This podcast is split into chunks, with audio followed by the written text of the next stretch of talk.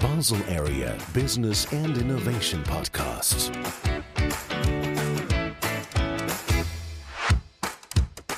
How do you become more innovative? How do you found a startup? Are good scientists also good E CEOs? What do you need to grow your business?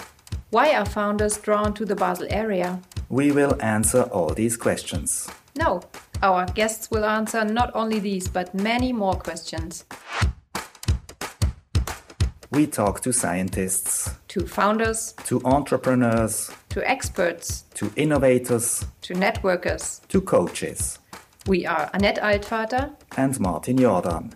and this is the Basel Area Business and Innovation Podcast. Available on all common podcast platforms.